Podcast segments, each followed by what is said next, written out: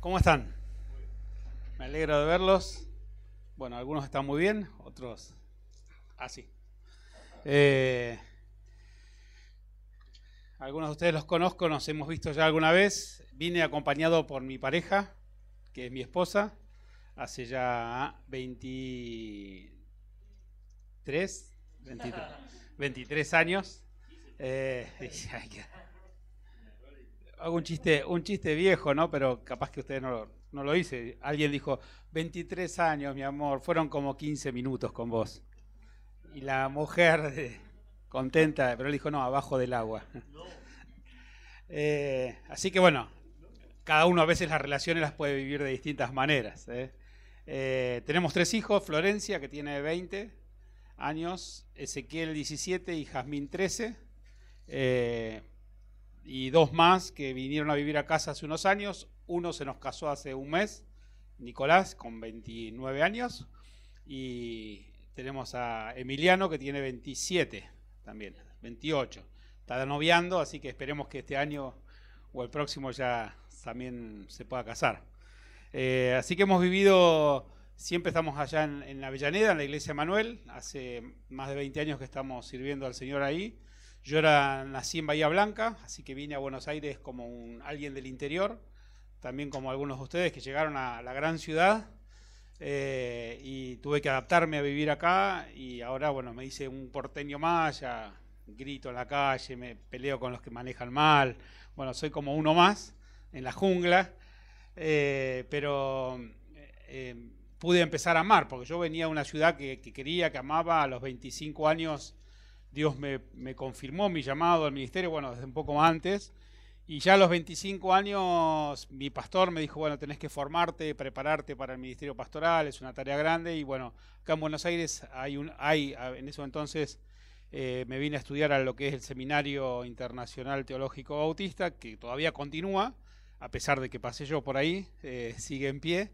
Eh, y me recibí ahí, hice mi carrera de teología y mientras estaba estudiando ahí nos conocimos con Vicky, nos conocíamos de antes, pero ahí afirmamos nuestra relación de amistad. Me venía a ver todas las semanas, no sé por qué. Y bueno, ahí me di cuenta después de un año que había, onda. Eh, yo era medio lento para darme cuenta, así que bueno, ella hizo todo lo posible para que me diera cuenta. Y después caí y me di cuenta que, que había algo más que querer ser amigos. Nos pusimos de novio. Ella ya se congregaba en la iglesia ahí de Avellaneda, Manuel, donde algunos conocen. Eh, ella había desde los cinco años que va a la iglesia, así que tiene una... En la iglesia tenemos el, inventario y dentro del inventario de la iglesia está Vicky es parte del inventario ya de la iglesia. Eh, tenemos mucho tiempo ya ahí caminando juntos, sirviendo a Dios, así que yo empecé a pastorear la iglesia con 28 años, 27 años, ya empecé a hacerme cargo de la congregación y ya hace unos cuantos años, eh, ya 23 años que estoy también sirviendo a Dios. Eh, y ha sido una experiencia interesante, eh, con cosas maravillosas y con, también con situaciones difíciles. En el medio, el trabajo, las profesiones, eh, la crianza de los hijos. Pero si algo siempre nos mantuvo fue nuestro amor por Dios. Si algo pudimos siempre mantener renovado es nuestro, no tanto nuestro compromiso con la estructura o con las actividades, nunca fuimos muy eh, aunque tenemos muchísimas acciones, actividades en la congregación, eh, nunca fuese nuestro motor el hacer las cosas, sino que nuestro motor y nuestra pasión siempre fue, cuando teníamos alguna situación difícil, volver a enamorarnos de Dios, volver a enamorarnos de Jesús. Eso yo lo aprendí muy chico, cuando tenía 18 años me estaba enamorando de alguna de las chicas de mi congregación, allí en Bahía Blanca.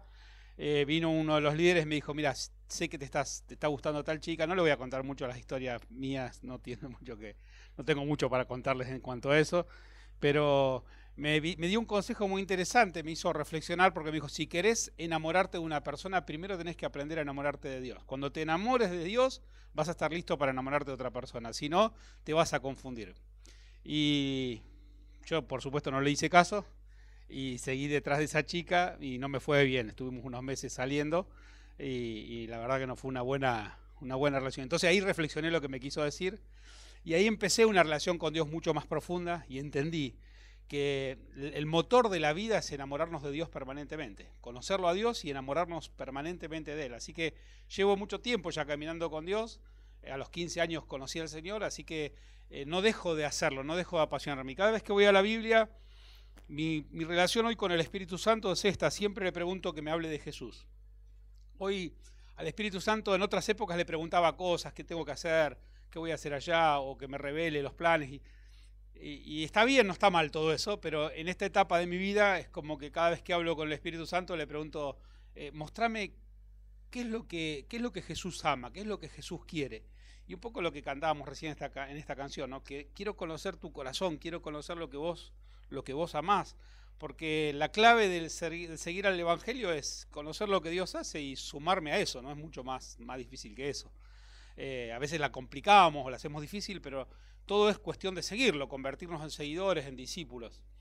Y, leía el otro día un texto de Isaías, eh, creo que es el capítulo 65, que dice, hace una definición donde Isaías dice, el Señor dice, el cielo es mi trono y la tierra el estrado de mis pies.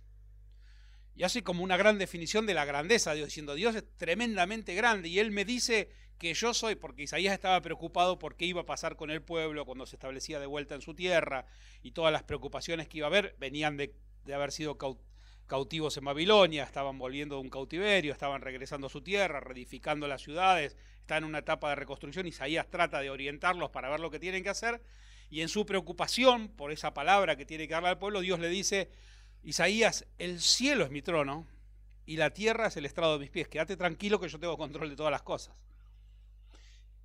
Isaías destaca esa grandeza. Y entonces eso al pueblo le, claramente lo entienden. Hablar de la grandeza de Dios es fácil de entender. Uno se va a cualquier lugar cerca de la naturaleza, eh, que sea en un lago, una montaña, y uno dice, qué tremendo, si esto es hermoso, de la grandeza de la creación, uno puede asimilar que, que Dios es si Dios creó todo eso, es infinitamente más grande y más bello que todo eso. Entonces, entender la grandeza de Dios no es un problema para nosotros. El conflicto que tiene el pueblo para entender el corazón de Dios es cuando Isaías tiene la revelación de que ese rey, que ese Dios grande, se iba a ser siervo. Y él lo dice en dos o tres capítulos de Isaías, el capítulo 42, el capítulo 53, eh, hay varios capítulos donde Isaías empieza a decir, pero el rey se va a hacer siervo. Esa idea al pueblo judío les resulta chocante, porque ellos pueden ver un rey grande, un rey poderoso, pero asimilar la idea de que el rey va a convertirse en un vasallo, en un siervo, ya les resulta media chocante. ¿Cómo? Si es rey no puede ser siervo, o es rey o es siervo. Para la lógica humana, para nosotros que entendemos las monarquías y demás, pensamos en un rey, pero nunca nos imaginamos el rey haciendo de trapito.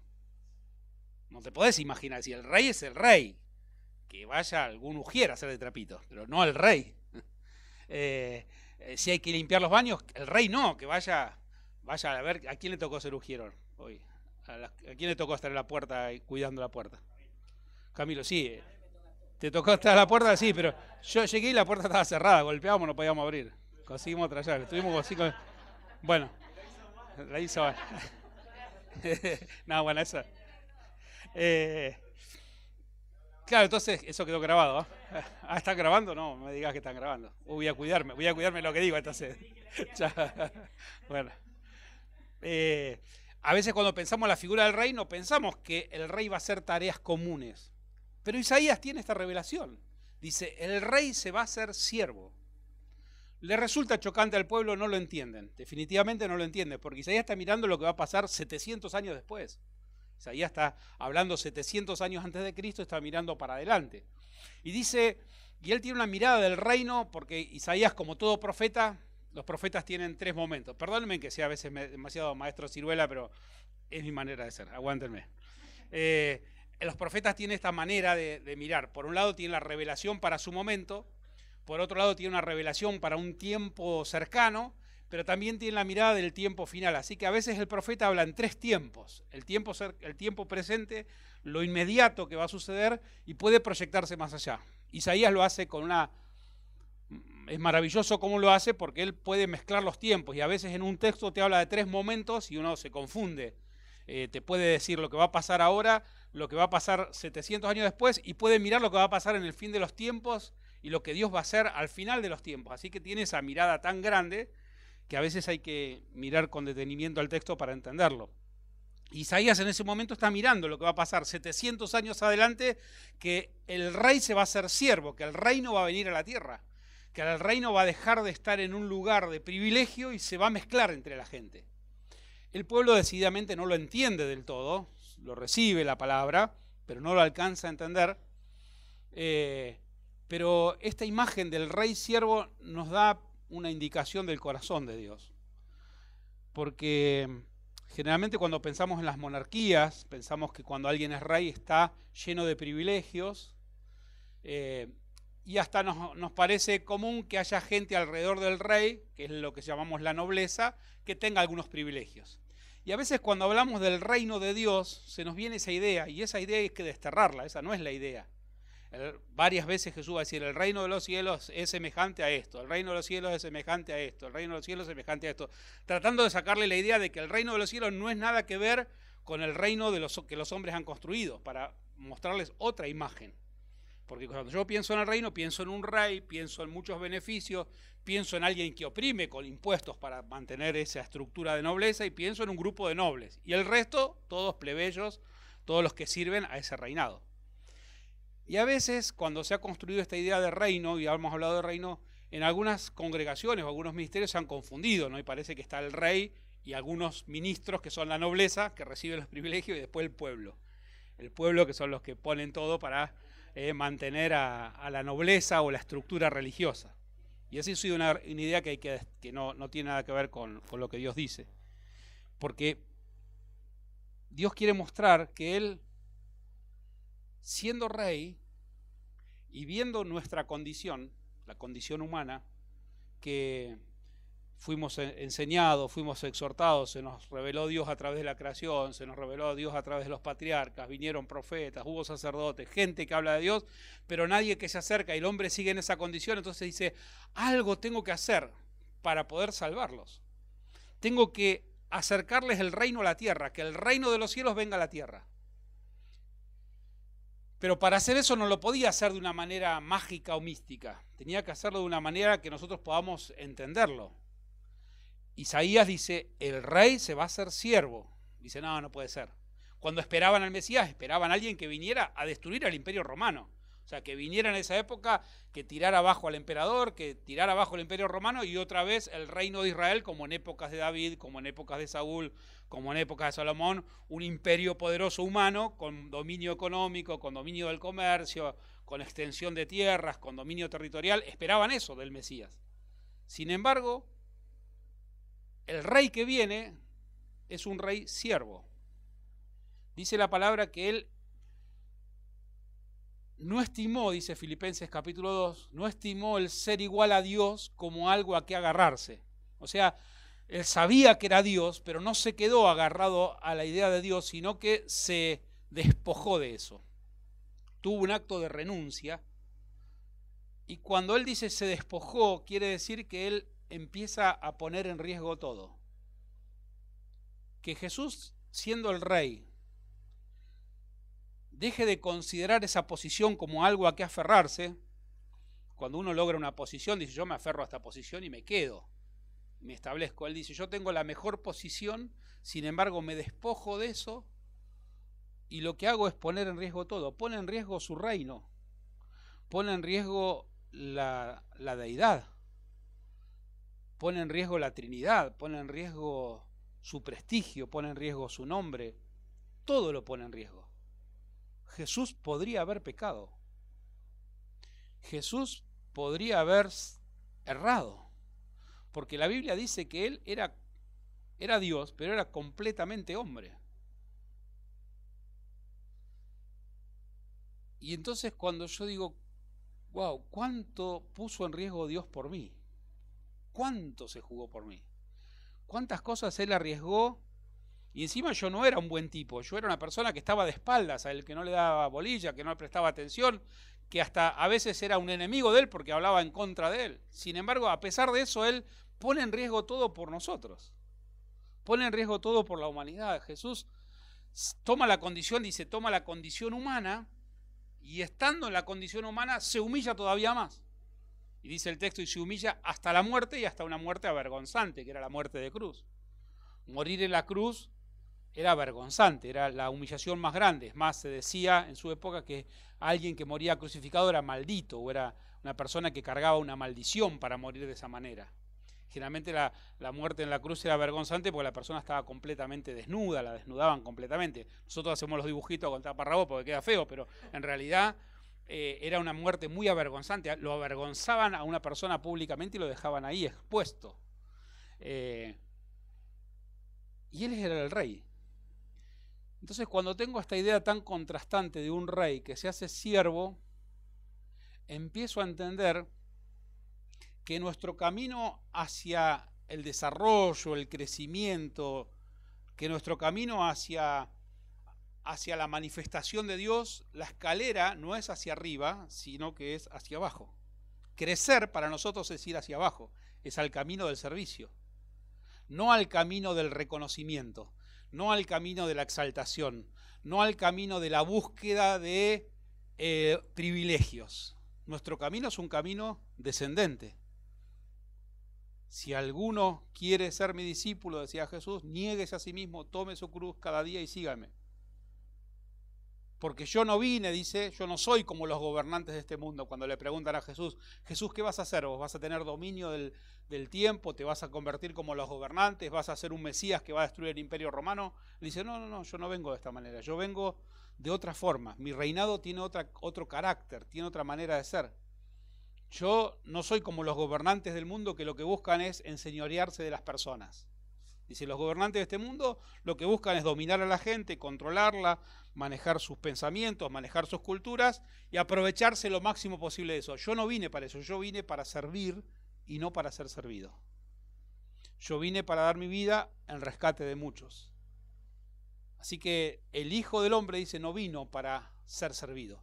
Soy rey, pero no vine para ser servido, vine para servir.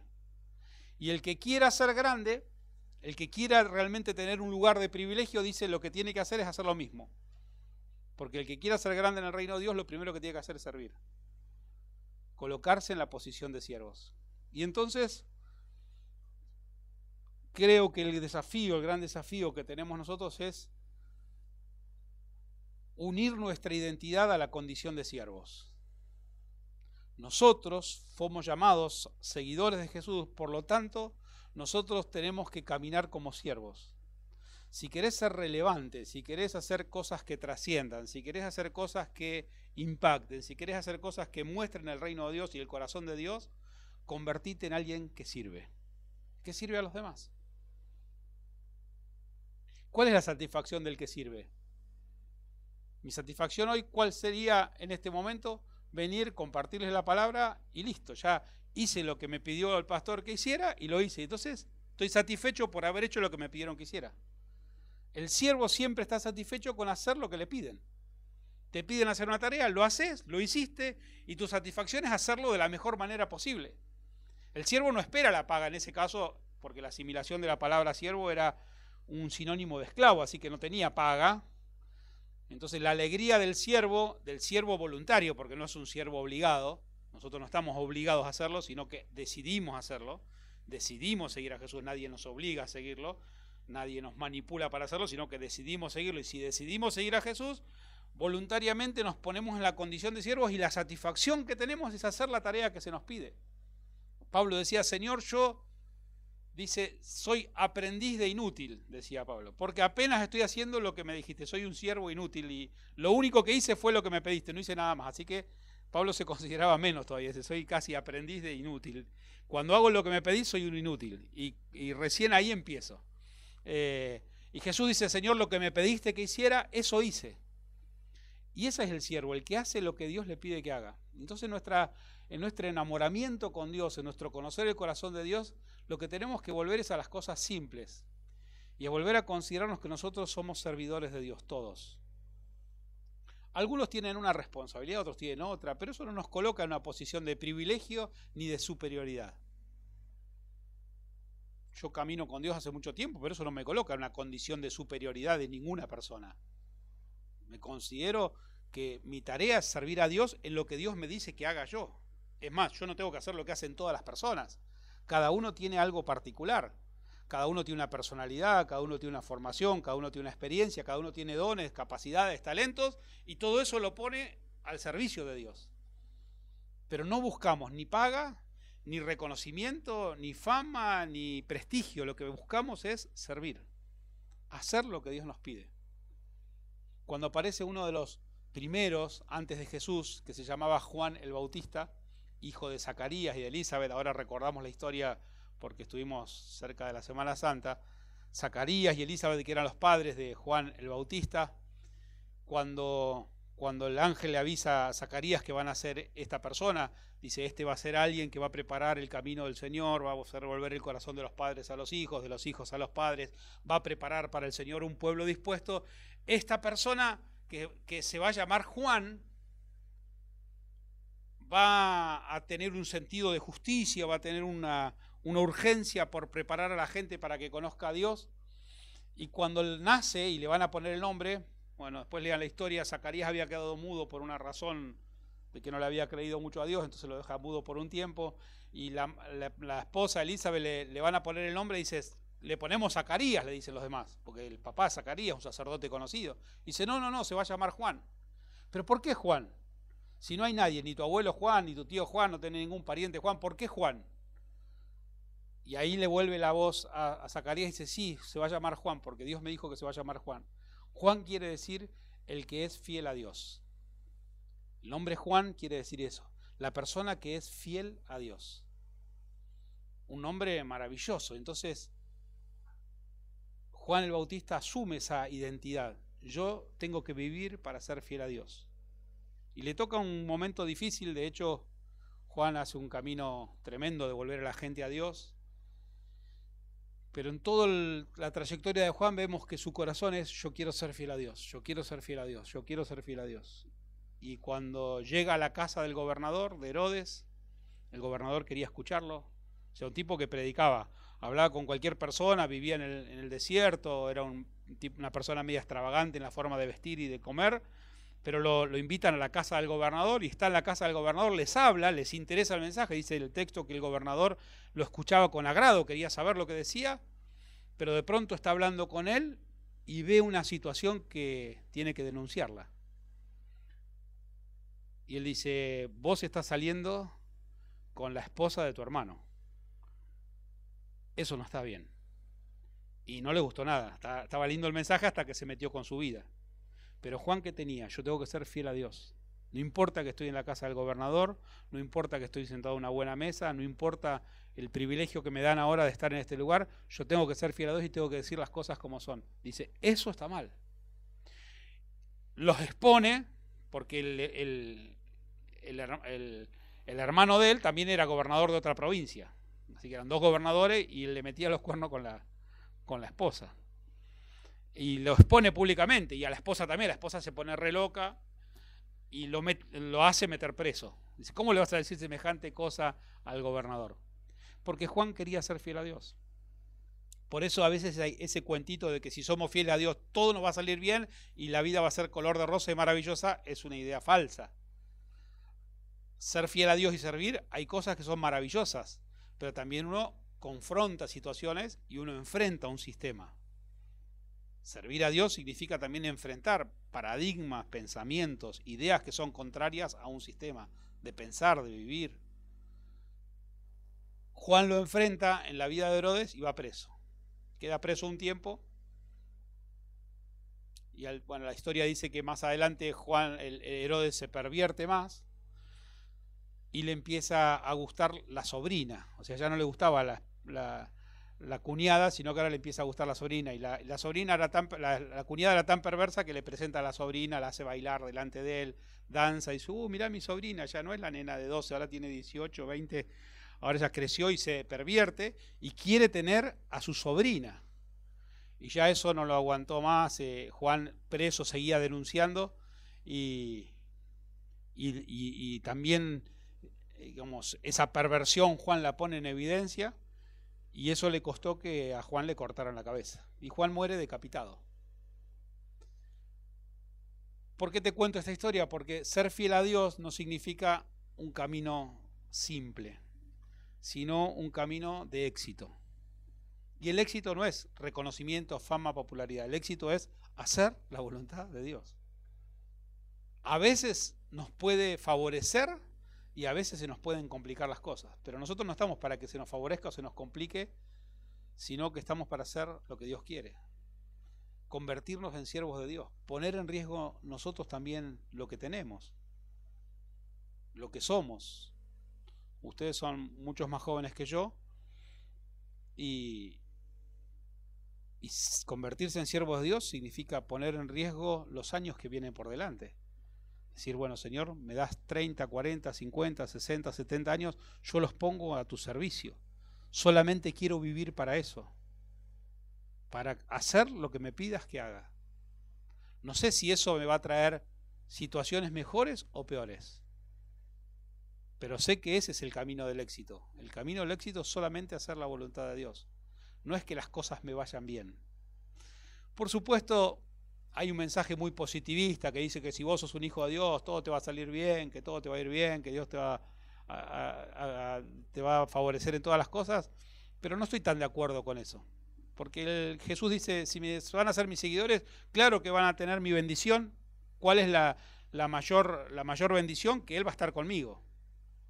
Y si Él está conmigo, muchas cosas me van a ser favorables, pero también sé él dice también, caminar conmigo significa que van a pasar, padecer sufrimientos, van a padecer situaciones, si a mí me persiguieron, dice Jesús, el tipo más bueno que hubo sobre la tierra, lo persiguieron, lo maltrataron, lo maldijeron, si nosotros somos sus seguidores, a veces también vamos a enfrentar un sistema que nos va a afectar, que va a ser contrario.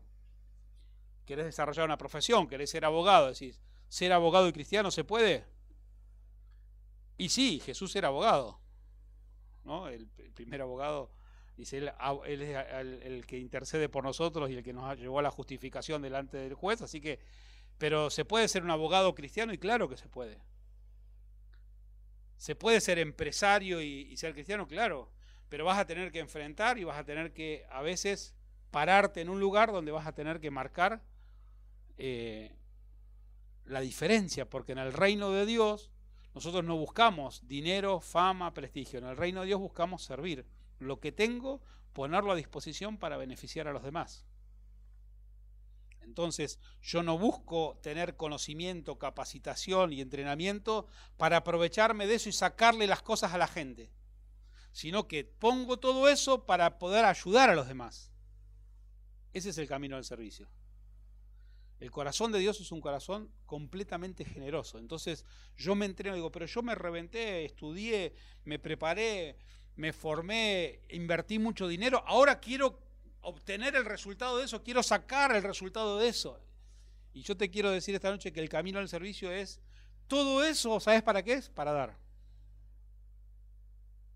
Para dar.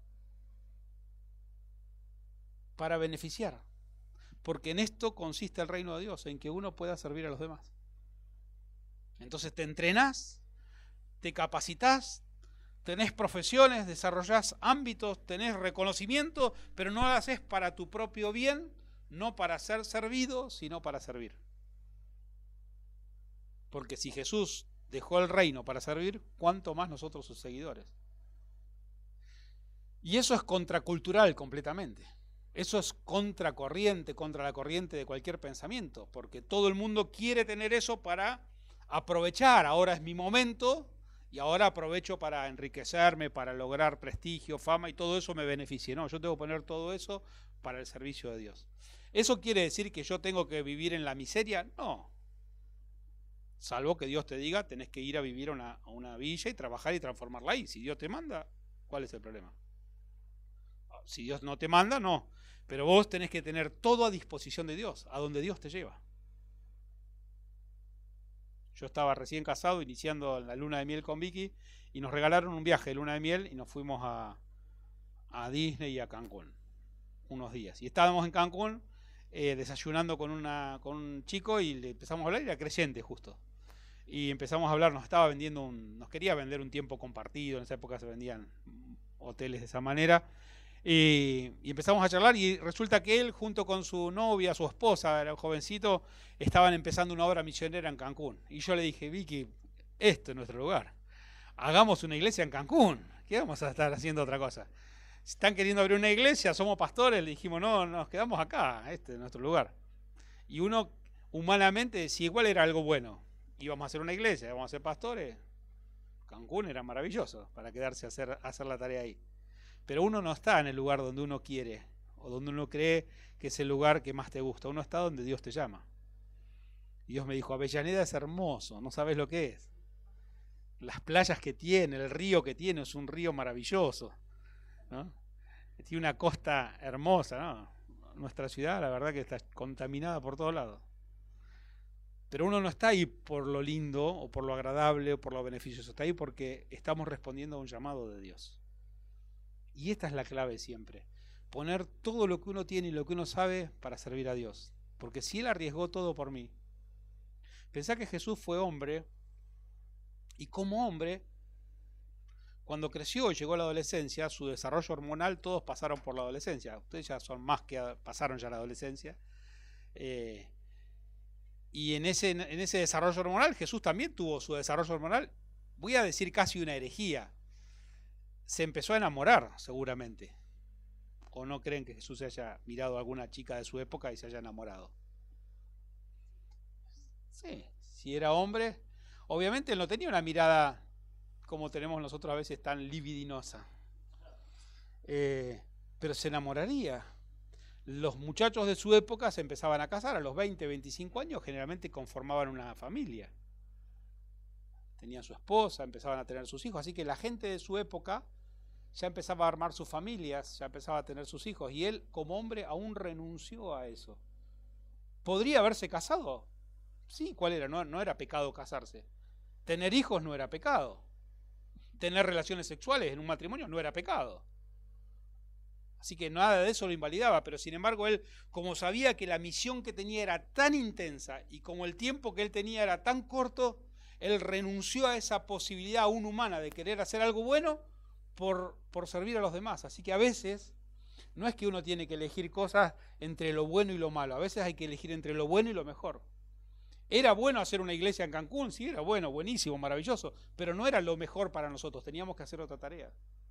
Entonces, la clave entre lo bueno y lo mejor es, lo mejor es siempre hacer lo que Dios me pide que haga, aunque hay cosas buenas para hacer. Y entonces en este camino del servicio yo tengo que tener una relación con Dios y decirle, Señor, ¿qué querés que haga en este tiempo? ¿De qué manera te puedo servir? Porque yo tengo que ser tus manos, yo tengo que ser tus pies, yo tengo que ser tus ojos. La gente te va a ver a través de mí. La gente se queja que no ve a Dios. Y no ve a Dios y los responsables de que Dios no sea visto somos nosotros, la iglesia.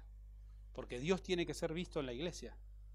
Porque la parte visible de Dios es el cuerpo y el cuerpo es la iglesia. Como nuestra parte visible es el cuerpo, nuestra alma no se ve, nuestro espíritu no se ve, pero nuestro cuerpo y el mío se ve bastante. Y a veces va creciendo. Bueno, el cuerpo de Dios, que es la iglesia, se debe ver. Puede que no se vea su espíritu, puede que no se vean sus pensamientos, puede que no se vean sus deseos, pero su cuerpo, su cuerpo tiene que ser visible. Y el cuerpo somos nosotros. Nosotros somos sus manos. La gente va a ver a Dios a través de nuestras acciones, a través de nuestras palabras, a través de nuestra mirada, a través de nuestros gestos, a través de nuestras intenciones, a través de nuestra, entrega, a través de nuestra consagración. Así que el Dios va a ser conocido a través de nosotros. De hecho, nosotros portamos las imagen y semejanza de Dios, pero al estar conociendo a Dios y haber sido redimidos por Dios, esa imagen y semejanza se ha sanado, se ha santificado y ahora Dios puede verse más claramente en nosotros. Y si la gente necesita ver a Dios, ¿cómo lo va a ver? A través de tu vida. Tenés que ver a Dios. Cuando quieras ver a Dios, digo yo, a veces llegará el momento donde no cerremos los ojos y los abramos y que a veces, porque a veces cerramos los ojos para concentrarnos y un poco mirar, pensar en la grandeza de Dios y concentrarnos en la grandeza de Dios, pero también sería maravilloso un día adorar a Dios con los ojos abiertos y ver la grandeza de Dios en la vida de mis hermanos. Observar lo que el testimonio, la entrega, el carácter, el corazón, la generosidad y digo, wow, Dios está acá. No porque nosotros seamos dioses, sino porque Dios se expresa en nosotros. Ver a Dios en la vida de los demás es un desafío. Que Dios sea visto en nosotros, que Dios pueda ser visto en mí con todas las cosas que yo pude haber hecho en contra de Dios o fuera de la obediencia a Dios, pero ese es el gran desafío, convertirme en un siervo, poner mi vida en servicio a Dios y en servicio a los demás. Porque a Dios siempre le gusta manifestarse de manera simple. Cuando eligió venir, ¿qué eligió? Una familia en Belén, de una familia pequeña, de una ciudad pequeña, no era el centro geopolítico del momento, era el conurbano del mundo, Jerusalén. Sin embargo, allí fue y vivió en una familia muy sencilla. Algunos tratan de dar la idea de que José era un potentado, un empresario, porque era carpintero, pero no, era un artesano, carpintero, un obrero. De hecho, cuando va a ofrendar eh, su primera ofrenda que hace cuando presenta a Jesús, cuando uno presentaba a un niño tenía que traer una ofrenda. Y esa ofrenda generalmente decía, traigan un cordero. Pero si no tienen la plata para el cordero, traigan dos palomitas. Y José no tenía un cordero, no era un potentado, no era un empresario. Era un laburante y fue al mercado, compró dos palomas y trajo como ofrenda dos palomas. Nació en una familia común, simple. Se manejó de manera sencilla. Isaías lo presenta como alguien que ni siquiera tenía atractivo físico, no era el, que pone en las películas de ojos claros, eh, claro, era más o menos como uno de nosotros. Nada, nada era atractivo, no era, sería bastante morochón, narigón, ¿eh? ¿Eh? Claro, que claro, sin atractivo alguna, claro. Era tan común como cualquiera de nosotros. Y, y esa, esa manera de ser de Jesús de que él no ni siquiera eligió, porque si, iba a elegir, yo hubiera elegido, dame el mejor ADN, ¿no? Ya que voy a ir a nacer, pues busco el ADN el mejor, ¿no? y sin embargo, en la selección que él hizo del ADN que eligió para nacer, no, no buscó eso, buscó algo simple. Y eso me habla del corazón de Dios. Dios es extremadamente profundo y maravilloso, dice, inescrutables son sus pensamientos, insondables son sus caminos, dice el salmista, pero Dios es simple. A la hora de actuar y de moverse es simple. Es imposible de entender lo que Él piensa, es imposible de comprender los razonamientos, pero a la hora de actuar y de mostrar el amor, simple. Por eso no seamos tan rebuscados a la hora de servir, sirvamos. Cuando ves una necesidad, cubrila. Cuando ves a alguien que necesita compañía, hacelo. Cuando ves a alguien que necesita afecto, dáselo. Cuando ves a alguien que no tiene para comer, dale de comer. Le preguntaban a Juan, Juan, nosotros qué tenemos que hacer, cómo son las cosas que hay que hacer, ahora que nos arrepentimos, ¿qué hacemos? Dice, ¿vos qué sos? yo soy publicano, yo soy cobrador de impuestos. Bueno, no le cobre de más a la gente, hace eso. dice, pero yo soy un soldado. Bueno, cuando vas no, no coimes a la gente, le dice Juan. Andaba como soldado, contentate con tu salario y no le saques guita a la gente. Y el otro dice, ¿yo qué tengo que hacer? Vos andá y serví a los demás. Hacé lo que tenés que hacer. A cada uno le dice, cuando veas a alguien que no tiene que comer, dale que comer. Cuando veas a alguien que no tiene abrigo, ponele un abrigo. Tan simple como eso. A veces en la religión rebuscamos las cosas, las revelaciones, y tenemos una revelación tan clara acá, de tanto para hacer. Por eso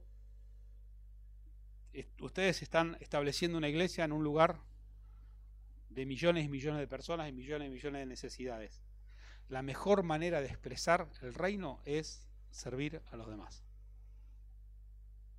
Y ustedes, Dios los está formando y capacitando.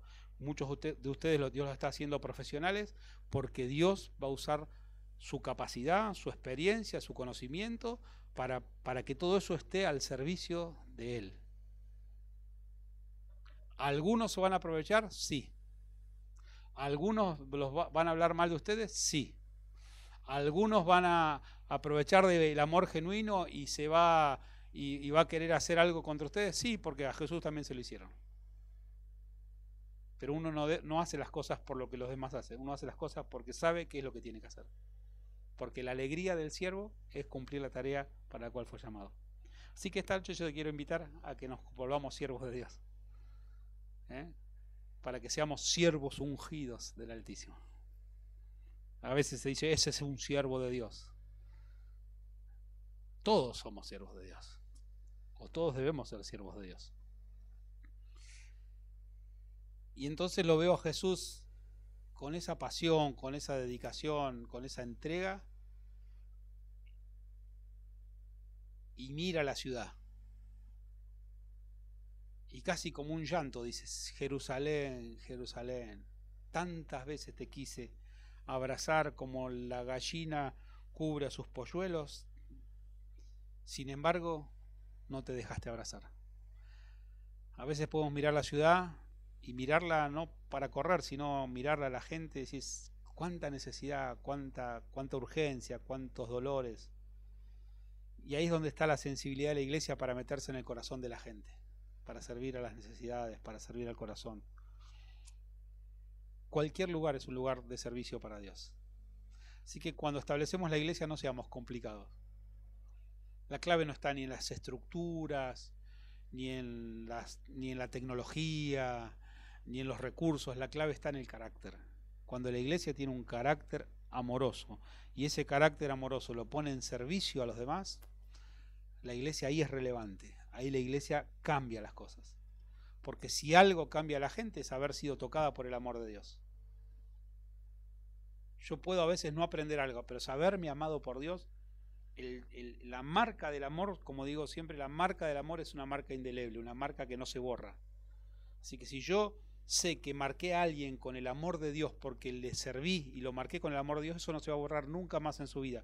Capaz que no se acuerda de vos, capaz que no se acuerda del nombre de la iglesia, capaz que no se acuerda dónde te reunís, el horario, pero si lo marcó el amor de Dios, nunca en su vida se va a olvidar porque su espíritu fue marcado por el amor de Dios. Y el espíritu del hombre responde al amor de Dios, porque fuimos creados para amarlo. Entonces cuando nosotros manifestamos el amor de Dios, el espíritu del hombre está sediento de ese amor. La gente tiene hambre y sed de ese amor. El espíritu del hombre tiene sed de ese amor del cual se distanció. Y cuando ve algo de ese amor, ¡fum! se atrae. Y el espíritu del hombre se despierta y el alma se anima. ¿Por qué? Porque conoció el amor. ¿Y cuál es nuestra función? Marcar con el amor de Dios a la gente, servirla, de la manera que sea. A veces de manera muy complejas y a veces un, con uno con una profesión tiene que desarrollar alguna estrategia, quizás sos un financista y tenés que desarrollar una estrategia para que esa persona pueda proyectar algo y le serviste con eso. Y no buscaste tu rédito, buscaste la manera en que esa persona pueda ser bendecida y ayudada. O a veces simplemente fuiste a una persona que estaba enferma en un hospital y te quedaste dos horas con él y le diste de comer fuiste al hospital en el horario de la comida. Cuando vas al hospital, anda al horario de comida. a veces no te dejan, pero pedí permiso para entrar en los horarios de comida porque hay mucha gente anciana que está en los hospitales y que no puede comer. Le dejan la comida y como hay enfermero que se lo dé, no comen.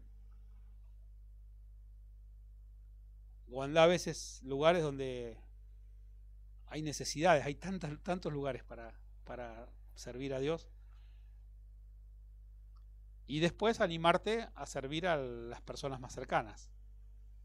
Porque ahí uno tiene que humillarse. Ah, ahora que sos evangélico te venías a hacer el buenito con lo que eras vos. Ah, ahora te haces el bueno. Ahora te haces el bueno. Y bueno, hay que servirlo una vez, dos veces, tres veces, hasta que el amor de Dios lo marca. Y eso es suficiente. Y ya uno hizo la tarea que tenía que hacer. Te marca el amor de Dios. Y eso es lo que hay que hacer. Eso es ser discípulos de ser discípulos. Y entonces después, no sé, si se organizan en grupos, células, hacen tribu, qué sé yo, lo que sea. Eh, pero lo importante es que uno comparta lo que tiene, que sirva con lo que tiene. Ese es el corazón de Dios, un corazón servicial. Así que esta noche, si querés conocer el corazón de Dios, algo más, yo me enamoré de ese corazón servicial y yo quiero un poquitito de ese, de ese corazón despojado de todo que tiene Jesús, de querer dar todo y siempre querer algo más. Así que esta noche nos unimos al desafío de dar algo más, que no se trata de plata, la plata es lo que menos importa, se trata de la vida, el corazón. nuestro objetivo en la vida no es prestigio, fama, reconocimiento, dinero, nuestro objetivo en la vida es ser siervos, porque el mayor en el reino es el que sirve. Es un camino hacia abajo, no hacia arriba. No es subir a la plataforma, sino que es descender y estar entre la gente. ¿Quieren servir? ¿Sí? Vamos a orar, vamos a pedirle a Dios que nos ayude. ¿eh? Yo creo que Él nos puede ayudar para que podamos vivir de esta manera. Yo la verdad que estoy enamorado de Jesús hace mucho tiempo y